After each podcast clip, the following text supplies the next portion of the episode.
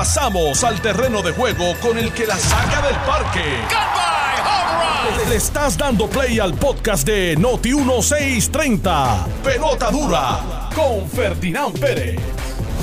¿Qué tal amigos? Saludos cordiales, bienvenidos a Jugando Pelota Dura. Mire, vamos a jugar Pelota Dura rápido, son las 10 de la mañana. Gracias por su sintonía, qué bueno que están con nosotros. Son las 10 en punto y este es Noti 1630, la número uno fiscalizando en Puerto Rico. Rápido para que usted se conecte con nosotros. ¿Qué le parece si entra a las cuentas de Facebook, tanto de Noti1 como de Jugando Pelota Dura, y busca ahí eh, el programa nuestro y empieza a enviar los mensajes? Yo le garantizo que leemos sus comentarios, leemos su participación. Recuerde que lo llevamos al aire y lo incorporamos si no es fanático. Fanático fuera, no queremos fanáticos aquí.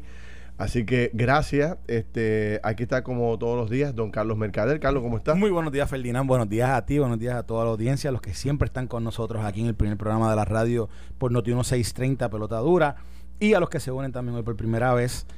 Ya estamos aquí listos para hacer todo el análisis eh, de todas las noticias del día. Ahí, ahí, hay tela para cortar hoy.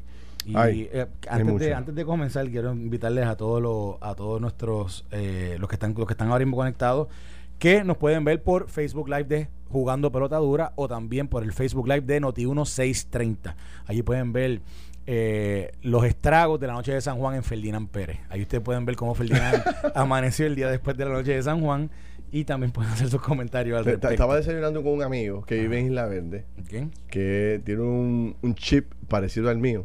Eh, no se acordaba que anoche era la noche de San Juan y salió a las 11 de la noche de una actividad y cuando llegó a Isla Verde se encontró con... con aquello estaba encendido. Aquello estaba, pero me dice que trancado. O sea, había gente por todas las esquinas y entonces me dice. Yo vi fotos de la playa. Entonces, y entonces policía por, por todas las esquinas. ¿Qué rayo pasó? Una bomba.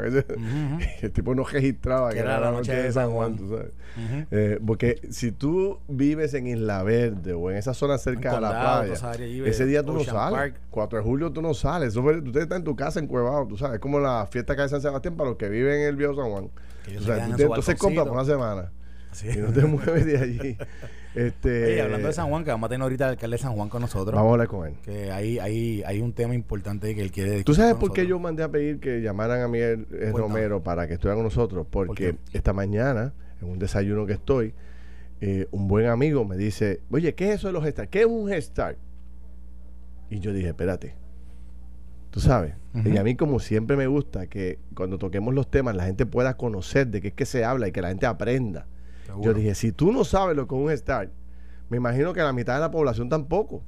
Porque acuérdate que eso lo usa un grupo particular de, sector de la población de escasos recursos económicos. La otra población ni, ni, ni, sabe dónde están, ni existen, ni sabe lo que hace. y entonces, bueno, pues a las 11 vamos a hablar con Miguel Romero de esta noticia, que parece ser una noticia escandalosa, de terrible para, para el municipio de San Juan como tal. Para el municipio y para los residentes de San Juan que reciben ese beneficio porque volvemos siempre la soga corta eh, corta por lo más, fino, Por, lo, por los menos que tienen por los más pobres por los chavados a eso es que se le da eh, el, tablazo. Entonces a mí me gustaría retomar Carlos si tú así eh, estás de acuerdo también darle seguimiento a una a un tema que empezamos anoche en televisión que también Alex lo tocó aquí con eh, Alejandro García Padilla y con Carmelo Río el famoso aumento por salario mínimo, que se va a convertir, mis amigos, en el tema eh, preferido por las próximas semanas. Y no es para menos, ¿no? Para unos es un aumento de chavitos en el bolsillo y para otros es un gasto adicional en la operación de sus negocios. Y obviamente usted va a encontrar gente a favor y gente en contra. De ese tema yo quisiera destacar rápidamente que me parece que eh, eh, me extraña cómo la Asamblea Legislativa de Puerto Rico, en un tema tan delicado, no ha consultado al gobierno para pedirle la opinión sobre el particular, por dos cosas fundamentales. Una, que es la norma en Puerto Rico y en los Estados Unidos, de que cuando tú vas a hacer un proyecto de ley o vas a hacer una ley, vas a aprobar una ley que impacta, ¿verdad?, económicamente los bolsillos de la gente, de los empresarios, del propio gobierno, pues ¿qué tú haces? Tú buscas a los gentes que regulan el proceso, desarrollo económico, departamento del trabajo, departamento de hacienda, economistas, etcétera. En este caso, el Senado de Puerto Rico ni la Cámara en un proyecto. Bueno, la verdad es que que hablar del Senado. No puedo, no puedo afirmar que en la Cámara sea así. Pero en el Senado aprobaron esto por unanimidad, aumentarle del 7.25 a 9 dólares, del cual yo estoy de acuerdo, pero escuche bien la crítica antes de, reaccionar. Y cuando yo le pregunto anoche a Manolo Sidre y, y, al secretario del Trabajo, ¿ustedes opinaron, ustedes participaron sobre este tema? No, nunca nos pidieron ponencia sobre el particular. Entonces yo creo que ahí se comete un grave error, porque pones al gobernador contra la pared. Pero si no han consultado a mi gente, yo no sé cuál es el efecto que pueda tener para los empresarios. O si realmente 9 dólares es una porquería, deberíamos subirlo un poco más. O sea, en todos los elementos. Creo que hay un error y me parece que como es un tema sexy que todo el mundo está esperando que se aumente. ¿Quién le va a votar en contra un aumento de salario mínimo en la Asamblea Legislativa? Nadie, porque se está disparando en el pie. Pero no se hizo el trabajo legislativo adecuado. Y, por y, y el segundo tema que traigo al juego es que volvemos. Este, aquí los temas son por fiebre. De momento descubrimos que está mal pago el pueblo de Puerto Rico. Entonces todo el mundo empieza a formar grupos de trabajo. El gobernador nombra un comité con 65 personas en el comité para ver cómo eh, se aumenta el salario mínimo. Y viene la legislatura y ¡pam! pica adelante. Yo también quiero eh, eh, tener una, un, ticket para el baile. Y entonces, al final del camino, tú, encuentras que propuestas por todos lados para aumentarla. Y esto lo que hace atrasar el proceso, duplicar los trabajos de todos los que están metidos en el tema. Y entonces, bueno, pues al final del camino no le llega a la gente lo que uno quiere, que es que le lleguen los chavos al bolsillo. Todo se atrasa. Y volvemos, yo creo que Puerto Rico tiene que madurar en ese tema. Y cuando cojamos un tema, olvidar el protagonismo y buscar la forma de solucionarlo. Ahora mismo esta ley, y, me extiendo 10 segundos más, plantea que si el gobernador la firma, si la Cámara concurre y el gobernador la firma, en 120 días todo el mundo tiene que estar ganando de 9 dólares para arriba. ¿Alguien se ha preguntado si los sectores más vulnerables de la economía, los pequeños, pueden pagar eso? O sea, yo no he visto todavía un testimonio del Centro Unido, de qué sé yo quién, que atienda a esos grupos que sí lo pueden pagar. Y vuelvo y repito, esto, o sea, esto hay que hacerlo obligatoriamente, pero tampoco puede ser a lo loco en 120 días todo el mundo aquí montado a cambiarle salario cuando tú quizás no lo tienes ni presupuestado. ¿Ah? no sé, por ahí voy. ¿Qué te parece? Voy a empezar por eso último que de decir. ¿Cuál es el proyecto más importante que está viendo ahora mismo la legislatura de Puerto Rico?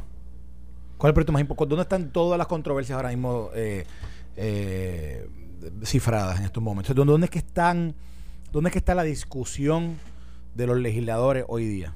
En el presupuesto. ¿Presupuesto? ¿Sí o no? Entonces yo digo, ok, aprobaron el salario mínimo. Eso estaba, eso estaba eh, previsto en el presupuesto que se ha estado discutiendo. Eso está... Eh, Obviamente no. Vislumbrado en los números, en las proyecciones que hicieron dentro de la discusión del presupuesto. Entonces, ¿cómo es que la misma legislatura que está ahora mismo discutiendo y teniendo, teniendo, digamos, tratando de dirimir las diferencias que hay entre el Ejecutivo, el Legislativo, incluso incluyendo también lo que la Junta de Control Fiscal está, por otro lado, tratando de, tratando de, de imponer, ¿Cómo es que dentro de esa discusión, un tema tan importante, un tema tan, tan que va a la médula de, la discusión pública de los últimos seis meses, como es el salario mínimo, cómo es que es eso, eh, eh, no se empataron estas dos discusiones, porque un aumento en el salario mínimo tiene un impacto directo en el presupuesto del gobierno de Puerto Rico. Sí. Entonces, ¿cómo es que de momento el mismo cuerpo que está hablando de, un presupuesto ¿Cómo es que ese mismo cuerpo, de momento, se saca este, este proyecto que yo sé que viene, este proyecto viene de, de, un, proyecto que había presentado un montado Joel Frankie, que era, que, era para crear un comité sobre este proceso. Y de momento viene Héctor Ferrer, lo coge y no y presenta el, aumento. Y todo y como tú dices quién le vota en contra nadie le vota en contra. nadie le vota en contra pero políticamente pero fíjate como el ejercicio legislativo se cancela a sí mismo cuando ellos mismos están presentando un presupuesto que no tiene en consideración. Ese proyecto. Entonces, ellos dicen, ese proyecto entra en vigor en 120 días, pero mientras va a estar vigente un presupuesto que ellos están aprobando ahora mismo, que no lo consideran. Pero Carlos, Carlos, o sea, ¿por qué Puerto Rico ha perdido la capacidad de ponernos de acuerdo, eh, eh, de formar grupos de trabajo que, resuelvan las cosas rápido y, y, que nos pongamos de acuerdo rápido? O sea, yo, yo no entiendo por qué esto no se necesita de mucha gente.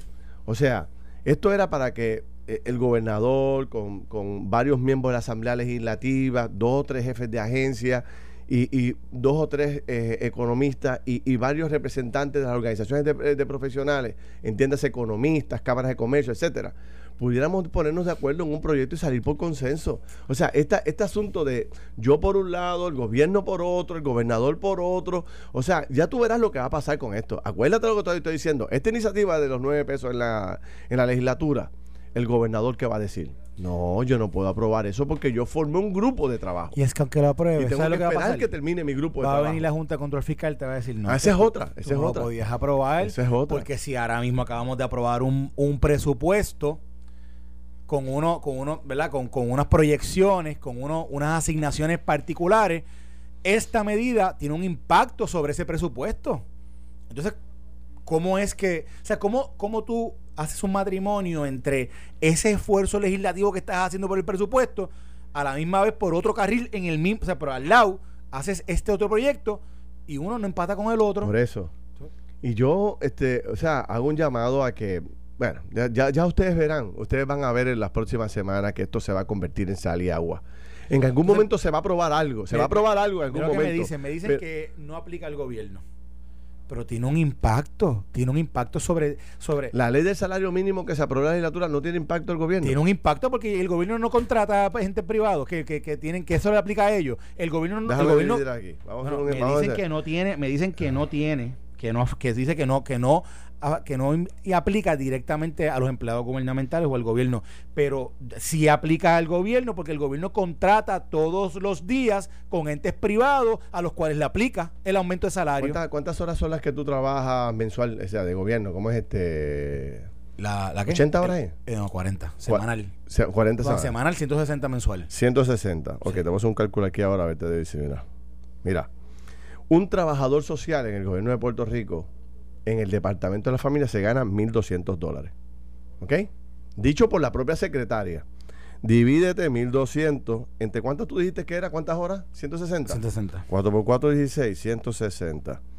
7.50 la hora se gana un trabajador social en el gobierno. Entonces tú me vas a decir a mí que tú le vas a subir el salario a todo el sector privado y al gobierno lo vas a, lo vas a dar cobrando a 7.50. A profesionales como trabajadores sociales. No sé, mano. La verdad que no sé. Que alguien me lo explique, ¿verdad? Y, sobre todo, mira, independientemente, este. Ah, sí, ya veo que. Eh, sí, ok. Ya vi que Alejandro nos aclaró algunas dudas sobre el tema de gobierno. Pero, pero voy, voy de nuevo. Pero aplica porque, de nuevo, Felinan, ¿cuántos servicios de gobierno no se subcontratan o no se contratan? Tú sabes que todas las agencias, incluso, vamos a hablar, estás hablando ahora mismo de los servicios sociales, muchos de ellos se subcontratan y esas empresas privadas les aplica ese cambio en ley. a todas ellas les aplica. Y entonces va a tener un impacto sobre cada uno de esos contratos. Va a tener un impacto sobre cada uno. Y esos contratos, ¿cómo es que una agencia puede dar un contrato? En base al presupuesto que se hizo para esa agencia. Es que todo tiene relación. a mí lo que me indigna es este esta guerra por el show que al final del camino no termina en nada. O sea, yo sé que todo el mundo, pues, estamos en la política, hay que entenderla y todo el mundo necesita, ¿verdad? Pues, este, eh, ¿cómo es? llenarse de gloria en algún momento determinado para pasar factura después políticamente. Mira, yo fui el que aprobé el proyecto. Oye, yo estuve allí, yo sé cómo es el juego. Y en algún momento, pues, tú tienes que destacar también el trabajo que tú haces. Pero en este tema, de verdad que yo podría estar casi convencido de que va a haber algo pero va a coger un buen rato porque la disputa política que va a haber y la controversia entre los grupos, ahora la legislatura va a querer o sea, impulsar el tema de los nueve pesos y condicionarle al gobernador ahora. Ahora empiezan las presiones. Ah, gobernador, si no me firman de los nueve. ah, el gobernador está en contra de los trabajadores de Puerto Rico. Exacto. Entonces el gobernador, que también tiene, tiene que tener su espacio para, para, para hacer cosas por el país pues dice, no, pero es que yo tengo mi comité por acá haciendo el trabajo. Y ahora viene el comité de él y para mala pata, dice, no, no, no, no son nueve, son 8.75 lo que vamos a pagar. Y ya tú sabes que por una peseta viene un tranque aquí de meses. Bueno, porque tú, sabes, que el proyecto... al final del camino, el que está allá abajo, el que está afuera, el que necesita los chavos, sigue esperando por la controversia, por la disputa, por el protagonismo político. Y yo, digo, este era el tema idóneo, perfecto, para tener una pequeña victoria. Este era, este era el tema unirnos como país. Ok, mira, ya reconocimos nuestras debilidades, reconocimos nuestra, eh, nuestro, la, la, carencia de recursos en los bolsillos de los, de los más, de los que están abajo en esa primera línea de trabajo. Pues vamos a hacerle justicia. Pan, 9 dólares, 10 dólares, lo que sea, lo que determinemos, ¿no? Porque como decía eh, Emanuel Oside, lo has dicho tú, lo he dicho yo, no hay un solo puertorriqueño que entienda que 7.25 debe ser el salario. hay que subirlo. Y, pero yo creo, y yo, creo bueno, estudiado. Y a mí me parece que es una buena acción el mirar esto. Ahora, actuar así. Mira, mira, mírate esto. La Cámara aprueba 8.50 y el Senado no, súbele 50. Son 9. ¿En, ¿En, base a qué? Llamaron a los secretarios para eso. No y, y, óyeme, y de nuevo, si ojalá fueran 15 el salario mínimo. Exacto. Ojalá, o sea, yo no pero la forma de hacerlo no es. Esta no es la forma de hacerlo. Y, no es serio, no es serio, es politiquero. Entonces tú te buscas la sesión de negocios hoy del periódico El Nuevo Día y ya empiezan las organizaciones de profesionales a, de un lado y de otro a plantear que, que no, que no se puede, que sí, que si no, que si no los consultaron, que si no los llamaron.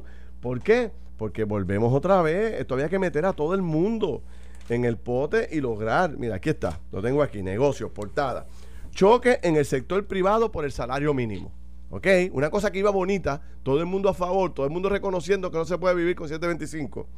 Pues la Cámara de Comercio y el Centro Unitallista, Azores, eh, ofrecen sus puntos de vista a favor y en contra del proyecto del Senado que avala un, un dólar 75 centavos por hora de aumento. Y dice el presidente de la Cámara, la postura de la Cámara es que se aumente el mínimo para que se eh, se preserve el valor adquisitivo que tiene el dólar del 2019. Entonces, el presidente del Centro Unido, el efecto cascada que esto va a crear va a ser nefasto para el comercio y para el gobierno. O sea, dos entes, uno a favor y uno en contra. Bueno, y yo creo, y yo tengo entendido que el, que el CUT de alguna forma, ellos sí habían dicho que en algún momento estaban a favor, pero y ahora están en contra. Es que yo, no, miren, esto no es una discusión sencilla.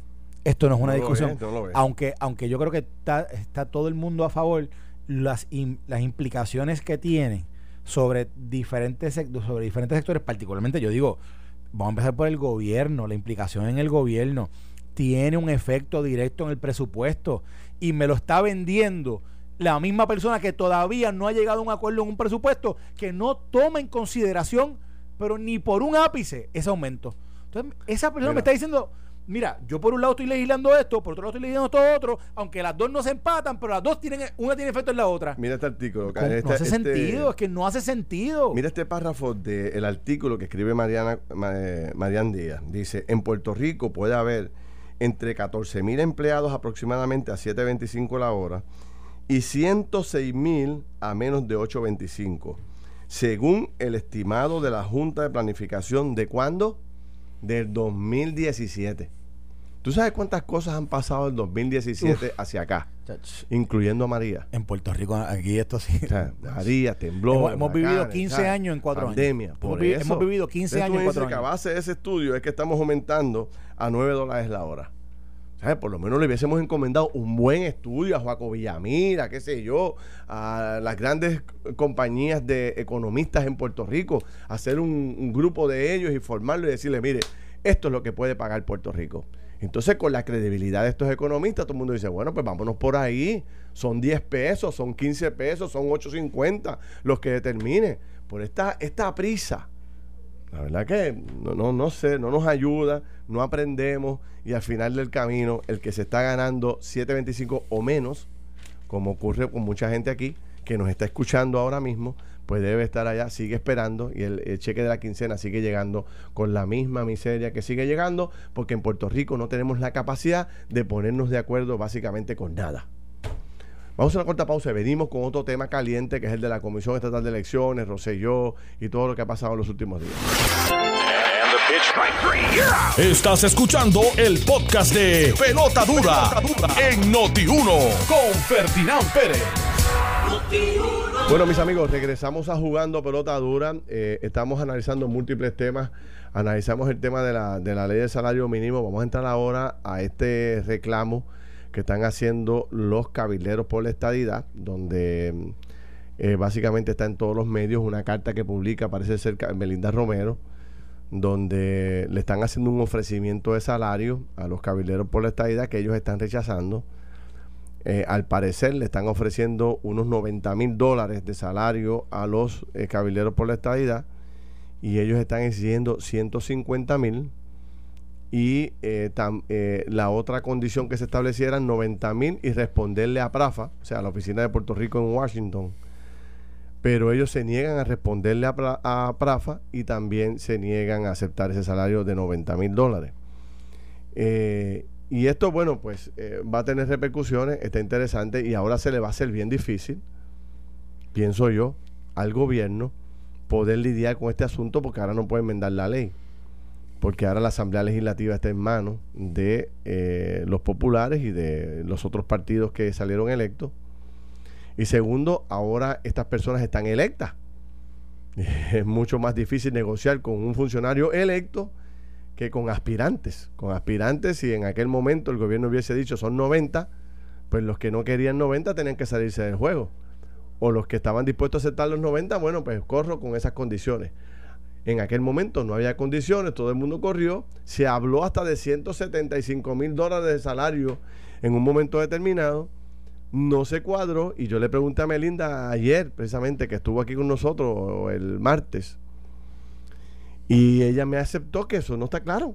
No se ha resuelto, no han llegado a un acuerdo. Bueno, mira, mira lo que dice esta nota que sale en Noticel, dice Mira lo que dice Melinda Romero. Noticel saca una historia ahora para que quieran verlo. Dice, yo tengo que cumplir con una responsabilidad económica. Yo sé que a eso a mucha gente le molesta.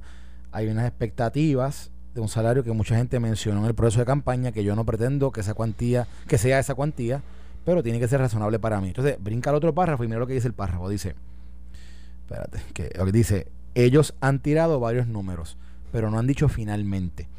Ellos, me imagino que se refiere al gobierno o a Parafa, y dice, un salario de 80 mil o 90 mil con un tope para reembolsos es lo que más se comenta. Pero nosotros hemos objetado la partida de los reembolsos por varias razones. ¿Cómo se va a justificar los reembolsos? ¿Qué va a ser reembolsable y qué no?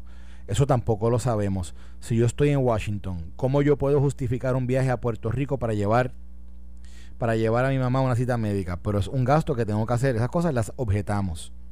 Eso dijo Melina Romero en la nota. Obviamente la nota es extensa. Entonces, pero tiene un subtítulo que es interesante, que yo aquí lo hablamos con ella aquí la semana pasada, que dice, no fui electa para ser empleada de Prafa. Correcto. Y él lo dijo aquí también. Y dice, Romero Donnelly afirmó que ella no fue electa para ser empleada de Prafa, por lo cual envió una carta a la directora de esa agencia, a Carmen Feliciano, solicitando en la, en la que solicita se haga público, hay un error ahí en la, redacción, que solicita que se haga público el reglamento de funciones de los delegados. ¿Tú te acuerdas que ella dijo aquí en la entrevista con nosotros que había un proceso de un reglamento, pero que no estaba siendo compartido con los delegados? Ella lo dijo aquí, pues aparentemente lo plasmó una carta y se lo envió a ellos, ¿verdad? Diciendo, háganos parte. Y ahí hay una controversia bien interesante que, yo creo que esto se atendido en la ley y no se atendió, que es cómo tú trabajas con un funcionario electo, porque es un funcionario electo. Lo pasaste por un proceso de elección, ¿verdad? Escrutinio del voto de la gente. Y cómo tú de momento lo conviertes en un empleado de una agencia y lo circunscribes a esos procesos de empleado de agencia cuando realmente no fue que ellos los reclutaron para trabajar, fue de que ellos se expusieron a un proceso de, voto y salieron elegidos. ¿Ves, ¿Ves el...? Sí. Y eso yo creo que se debió haber atendido en la ley que lo creó. y no está atendido. Mucha gente ha escrito a lo largo de los años que el peor enemigo de la estadidad es el propio PNP. Tú, tú, has escrito, tú, has, visto estos escritos y has escuchado esas teorías.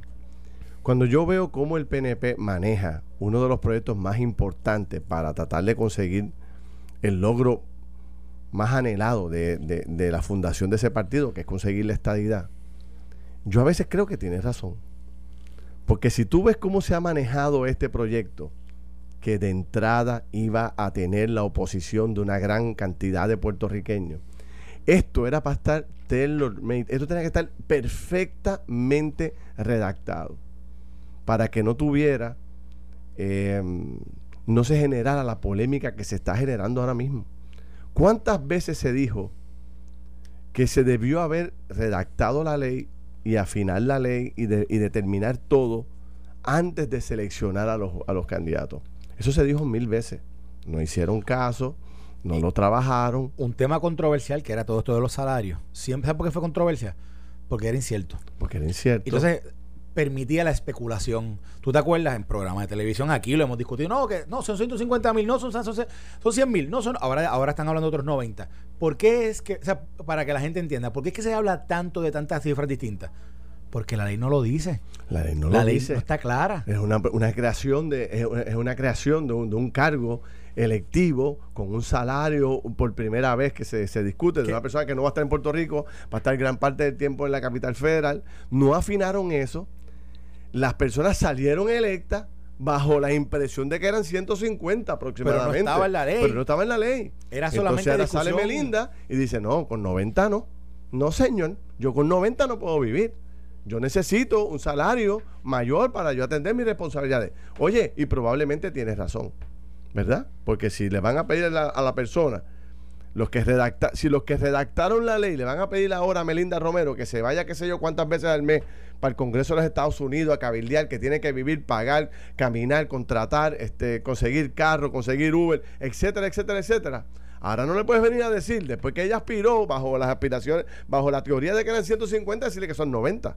Porque entonces, ¿de dónde ya va a cuadrar la caja? Digo, y estoy aquí hablando en términos generales. Eh, cojo el caso de Melinda porque es la que está hablando públicamente. Quizás los otros no tienen ese problema.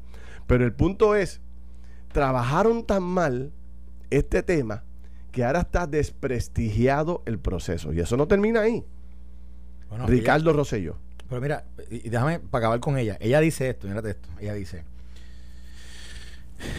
Ella dice yo no tengo que responder a la directora de Prafa ni reunirme con la directora una vez al mes, una vez al mes para decirle lo que yo estoy haciendo o que me den permiso para viajar o poder hacer reuniones. Esas cosas no les competen a ellos. A quien yo le respondo es al pueblo de Puerto Rico, que fue quien me eligió, y al gobernador de Puerto Rico como representante de ese pueblo. Así lo dice la ley. Tenemos que entregar un informe al gobernador cada 90 días.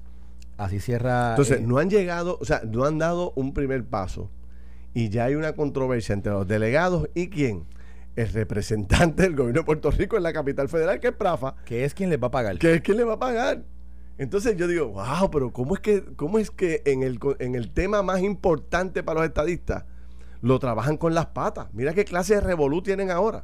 Entonces, como si fuera poco, o sea, el enredo en el que se encuentra Ricardo Rosselló con todo este tema, pues lo complica aún más.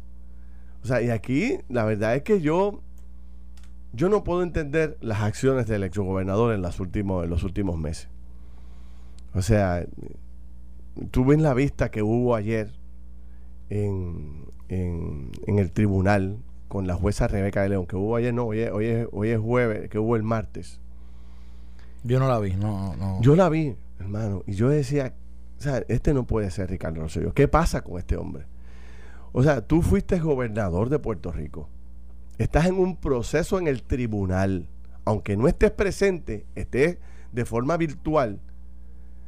Históricamente todos le hemos tenido un respeto al proceso judicial y cuando tú vas para la corte, ¿qué tú haces, Carlos? Te pones al menos una chaquetita. ¿Te entiendes? aunque no te pongas corbata, te pones por lo menos chaquetita. Y es por respeto, ¿eh? oye, estoy entrando a un lugar muy importante, me pongo una vestimenta que, que, ¿verdad? Seria para el proceso al que voy. Él es el imputado. Entonces va a la vista eh, eh, con una tichercita. No hace ninguna aportación. Se tira todo ese show. O sea, tiene una representante legal y 10 representantes legales de los, los otros abogados eran como 10, todos cayéndole encima a las decisiones que él tomó, acusándolo de mentir, de engañar, de proveer información falsa. y el hombre allí, cogiendo toda esa descarga. Yo le pregunto a abogados prominentes en Puerto Rico, ¿Ricardo Rosselló tenía que estar a la vista? Claro que no. Él no tenía que estar allí.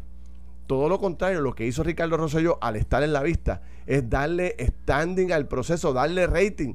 Cuando la gente vio que Ricardo Rosselló estaba allí, ¡pum! Se conectaron. Si Ricardo Rosselló no hubiese estado en la vista, probablemente eso hubiese pasado por debajo del radar. No estuviéramos ni discutiéndolo. Pero la impresión que da, o sea, este señor, primero, comete los errores que comete a la hora de hacer la radicación de su candidatura. No pudo sentarse con un experto electoral. Si él sabía que cuando regresara a la política le van a examinar cada punto, cada coma de su radicación, de su regreso a la política, ¿por qué no le dio eso a expertos, estadistas, que le afinaran eso de la A a la Z? Cosa de que no cogiera más golpe el hombre, no se le cuestionara más, no se le acusara más.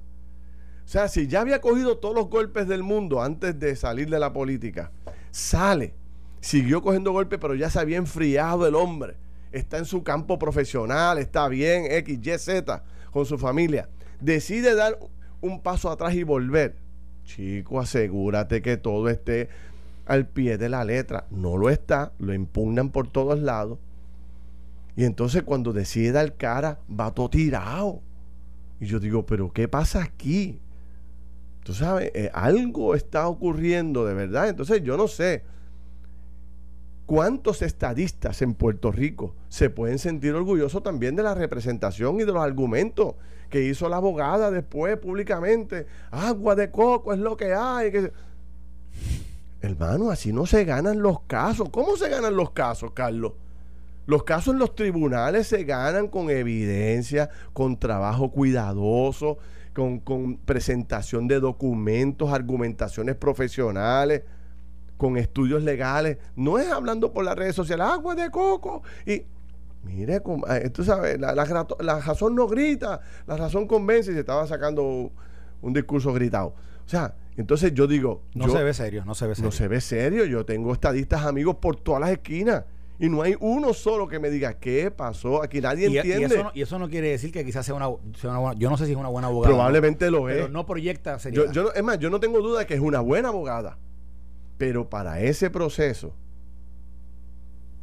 ¿realmente será la abogada? No sé, quizás para otros procesos sí. Pero están cuestionando tu, tu, credibilidad, están cuestionando. Y no solamente eso, ella pudo haber estado en un grupo de abogados. O sea, pudiste haberla metido a ella allí con cuatro o cinco abogados más de primerísimo orden. Yo escuché a Ramón Rosario esta hace dos días atrás haciendo una explicación del error que cometió la jueza que, que, sonaba bien, sonaba interesante el planteamiento. Pudo haber estado Ramón en el grupo o qué sé yo cuántos abogados adicionales este Zagaldía, el mismo Harry Padilla, que es el abogado de él en el caso del FEI. Entonces yo, digo, ¿sabes la verdad que el hombre no se ayuda, no, no, la verdad que no se ayuda con las decisiones que él toma en los últimos meses. Y, y, ahí está el enredo. Tienes a Ricky imputado por allá de violar la ley electoral, tienes acá la disputa por el salario, no hay una ley todavía que lo defina. ¿qué, respeto va a tener ese grupo de verdad para buscar la estadidad? si el, propio PNP lo enterró. El proceso, el proceso yo creo que de inicio permitió mucha especulación al respecto y alrededor de él. Porque yo creo, estoy de acuerdo contigo, yo creo que la ley tiene que haber sido mucho más clara.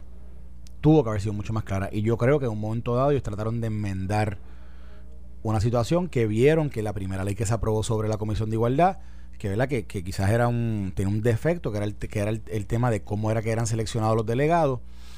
Y, queriendo enmendar eso, queriendo cambiarlo, queriendo hacerlo como un proceso de, elección, esa parte la incluyeron, pero dejaron como mucho, eh, mucha arandela suelta. Y en ese sentido, eso ha permitido, perdón, que haya una serie de especulaciones sobre la misma ley y sobre cómo se aplica esa ley, que yo creo que, ¿verdad? que no debió haber sido una cosa interesante que plantea Melinda en su carta, que yo quiero hablar sobre eso, pues me tocó a mí dirigir, me tocó a mí supervisar o tener a cargo esa primera comisión de igualdad que se creó en el, en el 2017. Yo sé que aquí cada delegado va a querer hacer lo que ellos entienden. Eso yo lo entiendo, porque, y más en este caso que fueron elegidos. en aquel momento habían sido seleccionados por el gobernador y ellos aceptaron esa selección, esa nominación, ellos la aceptaron. Ahora, en aquel momento eh, no había ni siquiera ni un presupuesto asignado a la comisión. Así que básicamente los trabajos, nosotros dentro de PRAFA estábamos haciendo unos trabajos que apoyábamos como política pública la estadidad y dentro de eso estaba la comisión y se trabajaba con eso.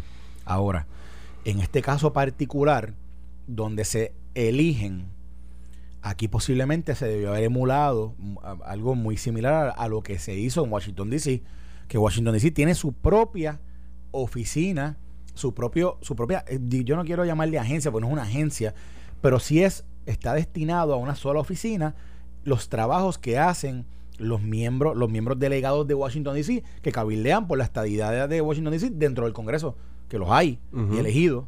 Entonces, yo creo que aquí eso era lo que, eso era lo que mandaba aquí. ¿Qué pasa? Esta controversia que de Melinda hoy, Melinda te lo dijo aquí la, la semana pasada en la entrevista, una controversia que yo tuve con Romero. ¿Fue esta, semana? ¿Fue esta semana? Fue esta misma semana. Pues yo, el papá de Melinda, conmigo tuvo tres o cuatro discusiones. Yo no me debo a ti, yo no me debo. Y él quería ir por su lado.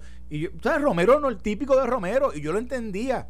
Y le decía, pues mira, Romero, o sea, yo, Carlos, eh, eh, gobernador, yo estoy aquí para ayudarle a usted yo le ayudo a usted con qué? Con una agenda, yo le ayudo a usted con una, ¿verdad? Con unas acciones concretas. reuniones, pero, personal, pero en aquel caso yo creo que se justificaba más, pero en este caso, que son elegidos, o sea, son elegidos, fueron un proceso electoral donde el pueblo los escogió, está bien difícil tú, tú ¿verdad? Que querer encauzarlos dentro de un proceso administrativo de tu ejecutivo.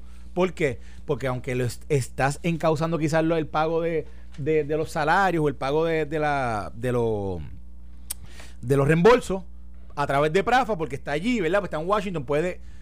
Y, una cosa bien importante, Melinda dice algo que, que es cierto y lo dice la ley, le responde al gobernador, pero el gobernador puede delegar esa, esa, a Prafa, porque es, es, es, un brazo del gobernador.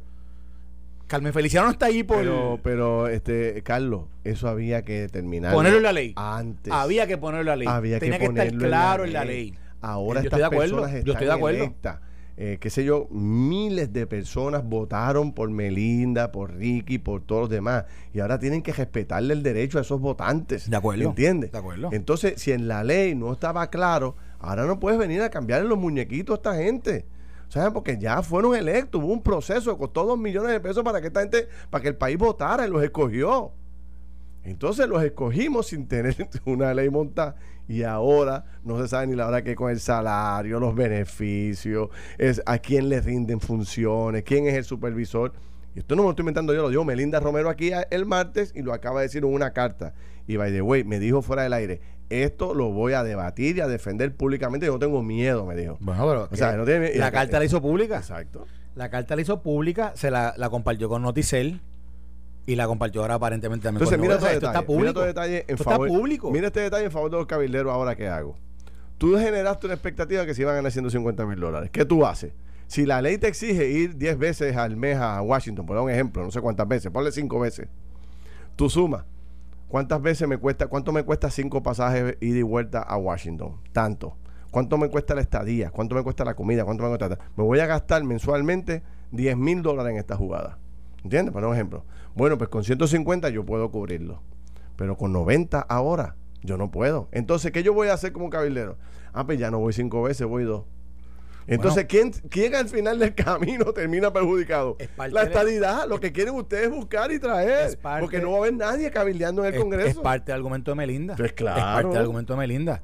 Y digo, y aquí. Yo, yo sé. Mira, es que, de nuevo, es que, si esto hubiese estado escrito, esto no fuera, esto no lo estuviéramos ni discutiendo si esto hubiese estado y, mira como yo lo mira como tú lo como tú lo podías solucionar doy idea y obviamente yo no yo no estuve allí yo no estuve allí así que tampoco no sé cómo fue ese proceso de, pero resuelve el problema resuelve eso dale resuelve esto es bien sencillo tú venías y decías ok los delegados seleccionados o elegidos el, en mayo tanto del 2021 tendrán un salario de, de igual al de los congresistas en Washington DC y tú ibas y buscabas cuál es el salario base de los congresistas y se lo daba. O decías, el gobierno tiene clasificaciones de empleados o tiene clasificaciones y decía, lo voy a, el salario será el mismo de un legislador de Puerto Rico con, con una aplicabilidad de todo lo que establezca el gobierno federal de los gastos por lugar. Tú sabes que el, lo que es el G Schedule, que eso, eso, lo, eso lo dirige el GSA, lo, que es lo que es General Services Administration, la Administración de Servicios Generales en, en gobierno federal, ellos tú vas allí, tú buscas ahora mismo en Google y te sale una tabla de cuánto es el per diem que ellos pagan por empleado dependiendo de la localidad a la que el empleado esté. Pues mira, pues aquí se pudo haber puesto bajo una bajo una asignación de un empleado de gobierno o de un legislador local y con aplicabilidad al reembolso en base a lo que establece el GS, el GS Schedule. Pero eso tampoco está. Entonces, de nuevo, se vuelve una controversia, se vuelve un tema de discusión en pelota dura y en otros medios, porque hay una gran incertidumbre y hoy esa incertidumbre es motivo de conflicto interno dentro de los delegados, ¿verdad? Y de cómo la, de cómo están trabajando con la agencia que fue asignada eh, o que fue asignada para, para por lo menos velar porque cumplan y velar porque les Mándale esa nota. A ver si, si te la No, es que el problema es, es que, es que mira cuál es el problema ahora. Es que el problema ahora es el siguiente. Carlos Mercader le acaba de dar la solución. No, el problema ahora es el siguiente, Ferdinand. ¿Cómo tú, cómo, tú legislas? Exacto. Llamanta a Tatito. ¿Me entiendes? Tatito está loco. tatito, que, que parece que quiere ser delegado. Ya, que parece que quiere ser delegado, que quiere vivir ahí en Washington. tatito, no, mira, no va a ser ¿Qué tú crees si llama a Tatito? Si el gobernador llama a Tatito y dice, Tatito, mira, para que me enmiendes la ley le pongamos 150 mil dólares de salario a los delegados. ¿Qué tú crees que va a pasar? Mira, aquí Gres Marí Santiago, que no me quiere mucho, dice, Ferdinand, eh, además la licenciada gritó al final, para terminar con esa frase de agua de coco, es lo que hay. Pero ella en todos sus videos, cuando habla, lo hace con mucha dulzura, tranquilidad y paz. Ella no se pasa gritando como lo hace tu amiga Mayra López Mulero. Es así que grita. Diga las cosas como son y no las acomode a tu conveniencia, dice este Grace María Santiago. Bueno, yo no he visto los, no veo los videos de la licenciada, quizás a lo mejor. Tú la has tenido en el programa, ella, tú la has visto cómo es ella, cómo es la actitud de ella en el programa. Cool.